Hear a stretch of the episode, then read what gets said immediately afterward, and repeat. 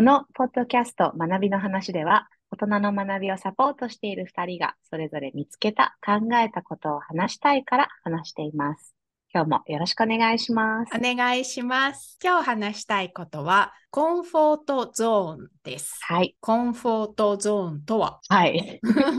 とは、まあなんか、心理的状態を表す単語なんですけれども、物事が馴染み深く感じられる状態、まあそこから安全とか安定しているみたいな感覚が得られる、そのあり方をコントゾーンと言っていて、で、私たちがコントロールができると感じている状態で、自分の環境に対するね、コントロールがあるっていうことで、不安とかストレスが比較的低い状態というのを指すというふうに定義されていると私は理解しています。で、このゾーンで最も快適に感じるのは、まあ、リスクとか不確定性、両方とも多分あんまり気持ちよくないものだと思うんですけれども、そこからこう解放されている状態だから、まあ、コンフォートゾーンっていうのは心地よいよねっていう話と、まあ、そこにずっと留まっていると、まあ、成長とかが制限されることもあるよね、みたいなものなのかなというふうに理解をしています。うん、この定義よく見るんですけど、うん、前智子さん、秋っぽいってね、ご自身のことをおっしゃっていたので、伺いたいんですけど、はいうんうん、この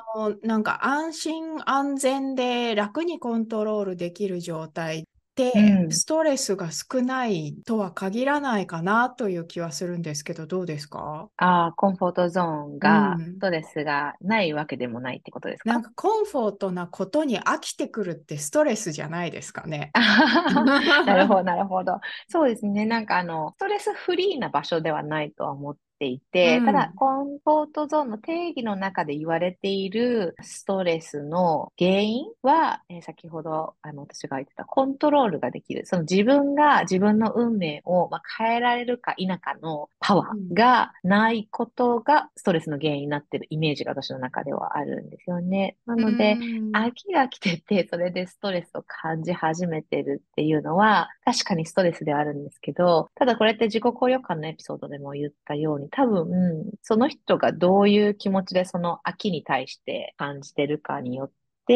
私が感じてるストレスとまた違うストレスをコンフォートゾーンの中で感じてらっしゃる人もいるかもなとか思ったりします。比較的ストレスが少ないゾーンなわけですね。うん、そうですね。どうなんだろうね。なんか確かにいろいろな考え方がありそうで、そのストレスっていうことにフォーカスすると、確かにね、人によってストレス何を感じるかがあれだったりして、ね、何がコンフォートかコンフォートじゃないかみたいなことが人によって違うかなと思うんですけど、あともう一つはさっき言ったその馴染みが深く感じられる心理的状態って、その馴染みっていうところも自分がストレスを感じるか感じないかはちょっと置いておいて、そのパターンに慣れ親しんでいる場所かどうかみたいなところでコンフォートゾーンかどうかっていうのを言うっていうこともできるのかなという気はしますね。なるほど。で、まあ学びの文脈においてはその慣れ親しんだところからあえて出た方が学びが得やすいよっていうことでよく使われることですかね。うん、そうなのかなとちょっと私も思ってるんですけれども、うん、結構結果論な気もするんですけどね、コンフォートゾーンの外に出たから学びが深まったとか、あの学びが得られたみたいに言う人もいるのかなとか、私の場合はコンフォートゾーンという単語よりは、なんか最近よく聞くのは、越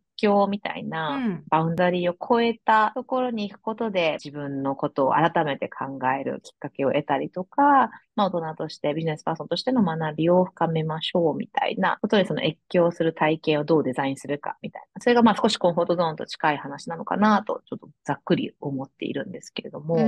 え、エミさんはその英語学習の文脈とかでコンフォートゾーンについてとかって考えることってそもそもありますか？そうですね。セッションの中で学習者の方に直接お伝えすることも結構あります。え、どういうことをお伝えするんですか？うん。コンフォーゾーンというものがあって、そのステージごとにどんな感情が関わっているんだとか、そういうまあ今のね、定義に近いようなものをまあモデルを使って見せたりとか、その中のご自身は今どこにいると思うかとかっていうふうにね、考えていただいたりすることがあります。例えば、長いこと同じ英語教室に通っていて、悪くはないんだけど伸びていない。でも他のとこに行くのは怖いとか、日本人ばかりだったら英語が話せるけど外国人がいると話せなくなるとか、うん、なんかそういうことがお話の中で出てきたりすることがあっまあもちろんね、コンフォートゾーンを出ることが割と推奨されている場面が多いんですけど、うんうん、それってなんか心のこうエネルギーとかね、うんうん、準備、その学習者の方が出られる状態かどうかっていうのはすごく大事だと思うので、うんうん、その辺の条件が揃っているなと感じたら、まあそういうお話をして、どこに今いるだろうか、自分はどこにいることが多いだろうかみたいなことをね、うんうん、考えてもらうことがありますね。なるほど、興味深いですね。なんか今、エミさんに言われるまでは、さっきの越境とか結構その大きな環境をガラリと変えるみたいな、うん、あのコンフォートゾーンの出るみたいなことをちょっと考えながらこの収録に来てたんですけれども、うん、エミさんの話を聞いて、私が一つ関連する体験を、その学びを提供する側としてやった例だと、ストーリーテリングのスキルを教える、まあ、オンラインのコースを作ったときに、まあ、TED とかね、そういうところで話すようなストーリーテリングをちょっとイメージしていて、ストーリーの、まあ、作り方もそうですし、伝え方、ステージの上でどうデリバリーするかっていう話をするときに、練習の時は自分のコンフォートゾーンの、まあ、2倍ぐらいの大げさぶりで練習をすることをちょっと意識しようみたいなところがあって、なぜかっていうと、やっぱり慣れっていうのがあって、自分たちのその声帯の幅とか、うん、あとはそのジェスチャーのなんか振りの大きさ度合いとか、やっぱり我々の慣れているちょっと居心地のいいレンジっていうのがあって、、けどそのレンジを結構やっぱりストレッチしないと本番で使えなくなるんだよねっていうのを、まあそのコンテンツを一緒に作っていたストーリーテリングのプロの団体の人たちがそういうふうに、あの強調していて、なので教えるときはもうなんか、え、これちょっと恥ずかしい、おかしいんじゃないのっていうぐらい、大げさに例えば子供の絵本を朗読する練習をしてもらって、絶対自分は元々のキャラではこういう声の出し方はしないっていうのを 練習してもらうことで、そのコンフォートゾーンを、まあ、疑似的にストレッチしてもらえることで、で、本番のスキルをもう少し今よりも高いものにするっていう学びの場を設計したことをちょっと思い出しました。その恥ずかしさとかね、慣れたやり方をあえて破るみたいなのはね、本当にこう英語を、まあ、実際使いながら学んでいくっていう時に、結構英語学習者が抵抗を感じたりするっていうところなんですよね。だからこう日常的に細かいレベルでもこのゾーンがいつの間にかできていて、それを破っていくっていうことが必要になる時がありますよね。そうですよね。で、ちょっとまたそれと似てるのは、普段通勤とかで歩いている人とかは、そのたまにルートを変えてみるってやると、うん、いつもね、歩いてる道じゃないところに行ったら急に気づくことがあるみたいな話があるじゃないですか。うん、まあそことも少し似ていて、慣れているものを繰り返すより、やっぱちょぴっと変えてみて、うん、まあちょっとこうめんどくさいなとか思ったり、行きたくないなっていう気持ちがあるかもしれないけれども、慣れ親しんだ道をちょっと外すことで、まあ、新しい発見があることもあるよ、みたいなのと、うん、まあ、ちょっと近いかなという気もしますよね。ストーリーテリングでもやってみて、結局やっぱりやってみたけれども、やっぱり自分はここだ、みたいな。うん、後でそれで、あの、戻るのはね、全然自分のスタイルを選ぶ上でいいと思うんですけど、やっぱり試してみるっていうのは、すごくその大人の学びの文脈で重要だったなって思い出したりしてました。ね、日常レベルでいくらでもそういうチャンスっていうのは転がっているんだと思うんですけど、うんうん、あの、さっき私が言ったコンフォートゾーンのモデルっていうのは、まあ、いくつかあって、大きく分けて、まあ、2つあると思うんですけど、うんはいはい、同心円にね、こうなっているモデルだと、真ん中にコンフォートゾーンがあって、うんうん、その外側に学びのゾーン、で、それを超えてしまうとね、パニックゾーンとかね、なるほど。危険ゾーンとかって言われることもあるので、うんうん、あんまりね、やりすぎると、ちょっといっぱいいっぱいになってしまったり、うん、完璧主義がより強調されてしまったりとかね、うん、そういうことになりやすいので、そちらのモデルもあるんですけど、うん、私がよく使うモデルっていうのは、円の左からだんだん大きくなるようなモデルで、うん。うん、コンフォートゾーンが左端のちっちゃいな円で、うん。うん、次にあるのがね、さっきともこさんがおっしゃったような、怖いとかね、恥ずかしいとか、うんうん、自信がないとか、そういうゾーンなんですけど、そこから、うん、まあ、学びのゾーンにつながっていく、うんうん。ここがストレッチって言われる部分ですよね。うん、あえて自分で2倍やってみるとか、なんか怖いけどあえてやってみるみたいなね、そういうふうに伸ばすゾーンというふうにも言われていますね。で、そこを超えると、まあ、成長のゾーンがあるよっていうようなね、そのモデルをよく使って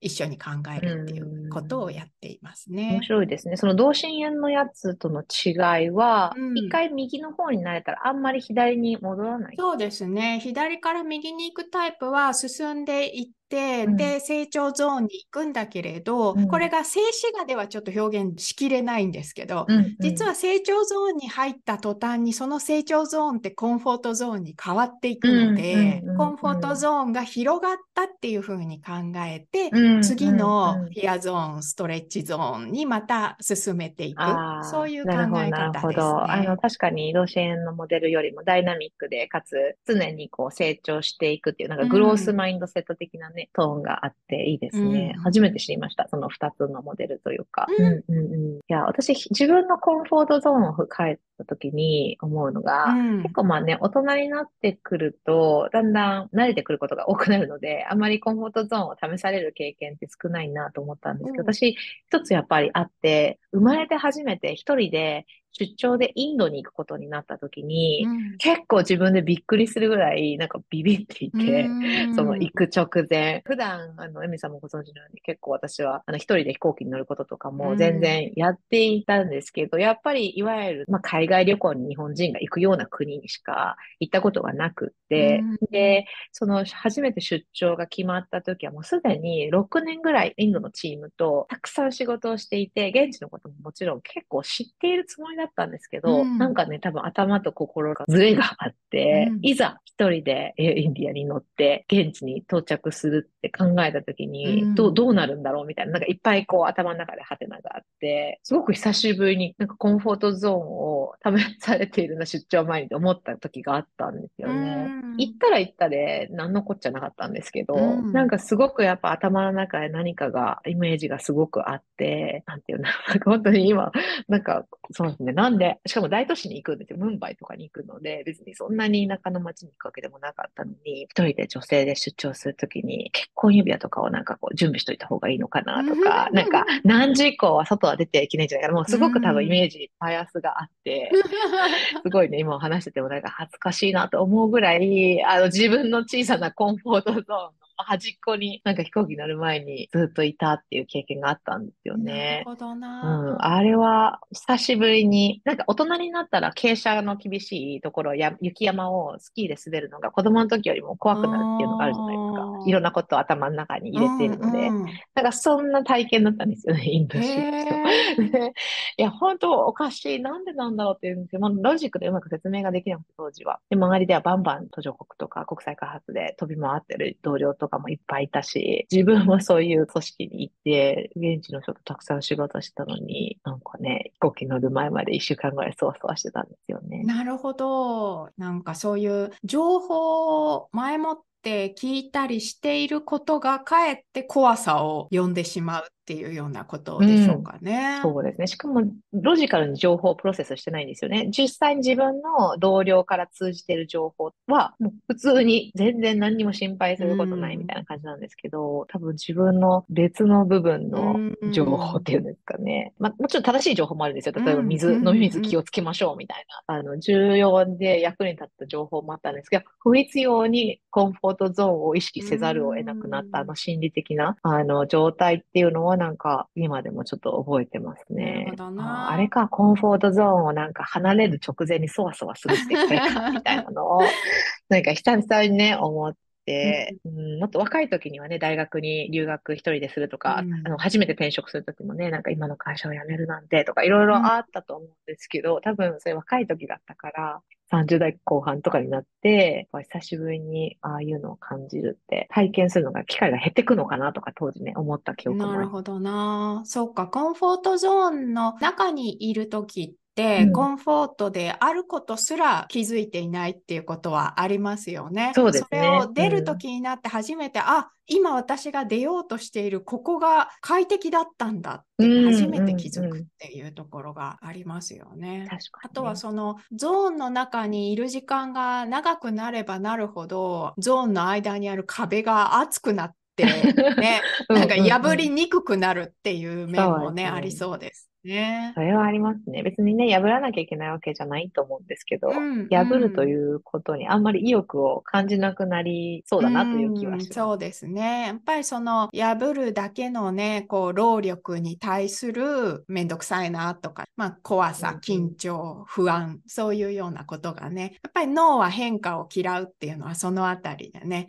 今まで通りでいいんじゃないっていうこうささやきがね、どうしても行動を妨げるっていうところでしょうかね。そうですよね。え、エミさんはそういう体験とか、のコンフォートゾーンっていうのを聞いたときに、ご自身に対して何か思い出させるエピソードとかありますか？そうですね。コンフォートゾーンって本当にストレスが少ないですかって伺ったのにつながるんですけど、私すごく飽きっぽいので、うんあの、コンフォートなところ飽きちゃうんですよね。うんうんうんなんで、先ほどね、ともこさんがおっしゃった通り、通勤の道を変える、うんうん行きと違う道で帰ったりとか、知らない道で曲がってみるとか、うんうん。まあ、日常的ですし、うん。まあ、大きくね、住む国を変えるとか、職を変えるとかっていうことができるときはしますし、うんうん。そうでないとしても、例えば部屋の中でベッドの向きを変えたり、ソファーの向きを変えたりして、うんうん。こう見える景色を変えたりとかってするように結構しているので、うんうん。あんまりこう自分が慣れてしまわないように暮らしているっていう感じがありますね。結構それ重要ですよね。なんかコンフォートゾーンって結局、その心理的な状態って言ってたので、その必ずしも置かれてる状況じゃないじゃないですか。うんだからその見方を変えるとか、自分の行動を変えてみることによって、心理的状態を変えることってどこにいてもまあできないことはないかなって確かに思いますね。そうなんですよね。まあ、あとは割と自分がよそ者であることとか、うん新人であることとかっていうのが結構好きなので、いつものコミュニティと違うところに入ってみるとか、うんうんなんか割と習慣としてあります。うんうん。さっきのあの壁が厚くなるとか、その壁が薄い状態で結構常にスルスルっとエミさんは横の隣接のところを見に行ったりとかされていて、多分壁が築き上がる時間があんまり経たないうちにどんどんこう動いてらっしゃるんでしょうね、うんエミさんがそのね。いわゆる comfort zone のすぐ外側のね、フィアとか言われる部分をね、 discomfort zone って呼ぶ人もいますけれど、うんうん割とその discomfort zone にいることが好きなんですよね。うんうんうん。なるほど。まあ、そういうのありますよね。私も多分もしかしたら、なんか動いてないことが discomfort なのかもしれないなと思ってて、まあ、動くというか視点がダイナミックにカラフルにいろんなものが見えないこと、うん景色が同じ、同じであり続けることが多分自分にとってはちょっと discomfort になるから、私はそれを避けるために動き続けてるのかもしれないな、という気もあるのかもしれあない。ーちょっと似てる部分とちょっと違うなと思った部分は、私はその変化したり、よどんでない状態が好きなんですけど、うん。たまに自分で苦手克服キャンペーンとかって銘打って、なんかいろんなことするの好きなので、ああ、えど。て同じところでじっと我慢してみようとか、うんうんうんそういうチャレンジを課すこともありますね。なるほど。苦手克服キャンペーンという概念は共感しますが、多分苦手なトピックが違うんだろうなと思っていて、うん私は、うんあ、このコミュニティは苦手かもっていうところにあえて、うんまあけどそうか、エミさんとじゃあ同じかな。うん自然にさらさら流れていったら、立ち止まらなさそうなところにちょっと立ち止まってみるっていうのはやったりしますね、確かに。ねまあキャンペーンっていうほどでもないですけど、寄り道というか、あの、そういうところにいて自分が何を感じるかとかを通じて、自分の価値観とかをこう再確認できるじゃないですか。うんだからある意味、まあ自分のためでもあるというか、うん行ってみて、で、ちょっとこう予想してた通りちょっと疲れるとこだったなみたいな思いながらそう。ね。もう大体そうですよね。そうそう行そうっては見るんだけど、疲れて帰ってきますよね。だけど、本当なんか、キャンペーン打たないと、うんどんどんそういうところ避けて生活できるじゃないですか。うんだから、それは逆にやっぱ私は怖いなと思っていて、うんっていう意味でちょっとたまにお試しキャンペーンで覗きに行く感じですかね。そうなんですよね。あえてやることなので、コンフォートじゃないことっていうのはね、うんうんそのくらい自分に言い聞かせないとなかなかえいやっていう気にならないですよね。そうですね。いや、実際に自分もインドに行った時に、すごい友達もね、いるし、何度も、もし距離が近かったら遊びに行きたいなと思ったんですけど、うんいろんなね、生き方、街の選び方とかある中で、私はあそこに、あの、定住はできないって思ったんですよね。一年でもできない。っていう、あの、結論が出るのは、やっぱ見に行かないとわからなかったことだし、そういうのをやっぱり確認して、あ、自分はこういう要素が住む場所には必要なんだな、みたいなのをやっぱ確認して戻ってくるみたいなところは、寄り道しないとわからなかったりすることだなと思ったりしますね。そういうのも無駄じゃないですよね。うんうんうん。まあ、後でね、やっぱ意味付けをするっていうのは我々、あの、人間の本能が働くと思うので、やっぱあの体験は自分にとってどういう意味があったんだろうっていうと、やっぱ学びがあったな、みたいな感じに、あの、後で、ね、あのコミュニティに立ち寄ったのはこういう意味があったなとかね、そうやって振り返って、そうですね。ホクホク一人でしてるのかな、みたいな気もしますけれど転んでもただでは起きないって感じですよね。そうね。そうそうそう。エミさんと私はちょっとね、特殊なのかもしれないですけど、 discomfort が結構好きというか、あえてチャレンジキャンペーンをするっていうちょっと変わり者の人たちかもしれないけれども、うん、学習者の方々に学びを届ける人間としては、やっぱここはなんか意識することってありそうですよね。そうですよね。うん、まあ、慣れていると、その壁が破りやすいっていう面はあるとは思うんですけど、でもどんなに慣れていても、やっぱりゾーン出るときは不安とかね、緊張っていうのはあるものなので、うんうん、でもその先にね、なんか面白いことがあるんじゃないかとかね、ぐったり疲れたとしてもなんか得るものがあるんじゃないかとかね、うんうん、そういうふうにしているんだよっていうことがちょっとでも伝わるといいですよね。そうですね。大人の学びの提供するときに前職であの言っていた概念が、うん、one armed hug って言って、そのハグするんだけど片腕だけなんですよね。片腕がハグで、片腕は相手をチャレンジするために押すみたいな、うん、 discomfort にいるところでリーダーとして成長している中で、その人たちに必要なのは one armed hug だって言っていて、それは今なんかちょっとエミさんが言ったことを聞いてて思い出したことですね。やっぱり相手にとって成長できる安心する場というか、支える相手として近くにいるんだけれども、で、必要な時は抱きしめるんだけれども、やっぱり discomfort に行って頑張んなきゃいけないのは本人なので、その人にやってきて頑張れ、できるよ、グッて押すみたいな、そのチャレンジがないと結局成長しないっていうのがその背景にあったなと思いました。いい言葉ですね。今日のエピソード、学びを提供する側としては、アームドハグもセットに思い出すテーマだなと思ったっていう感じですか、ね、コンフォートゾーンは必ず破って出ていきましょうみたいなね、割と押す側に注力している、うんうん、あのものが多くて、まあそれは確かにそうなんだけれど、うんうん、一方でやっぱり安心面とかサポート、っていうものがないと、この最適な学びのゾーンにはいられなくてパニックになっちゃうので、うんうんうん、押しつつケアするっていうのはね、例えば自分一人で自分自身をこう押し出していくときにも、必ず片手ケアしてあげてほしいなと思いますね。確かに確かに。あの自分自身にもね、当てはまることですね、まさに。うん、厳しくなりすぎちゃったりするとね、危ないので。そうですよね。それでコンフォートゾーン出てみて痛い思いをしたら、次から discomfort に行きづらくなりますしね。ね、やっぱり痛い目にあったら出たくないですもんね。そうですよね。そんな修行僧みたいなね、感じで discomfort に行く人ばかりじゃないと思う、うん。なるほど。いや、大切な話ですね。自分にとっても、他の人にとっても。今回はコンフォートゾーンについて話しました。紹介した情報や関連する他のエピソードへのリンクはエピソードの情報欄に含めてます。学びの話は毎週1回配信予定です。番組をフォローしていただけたら嬉しいです。それではまた次回。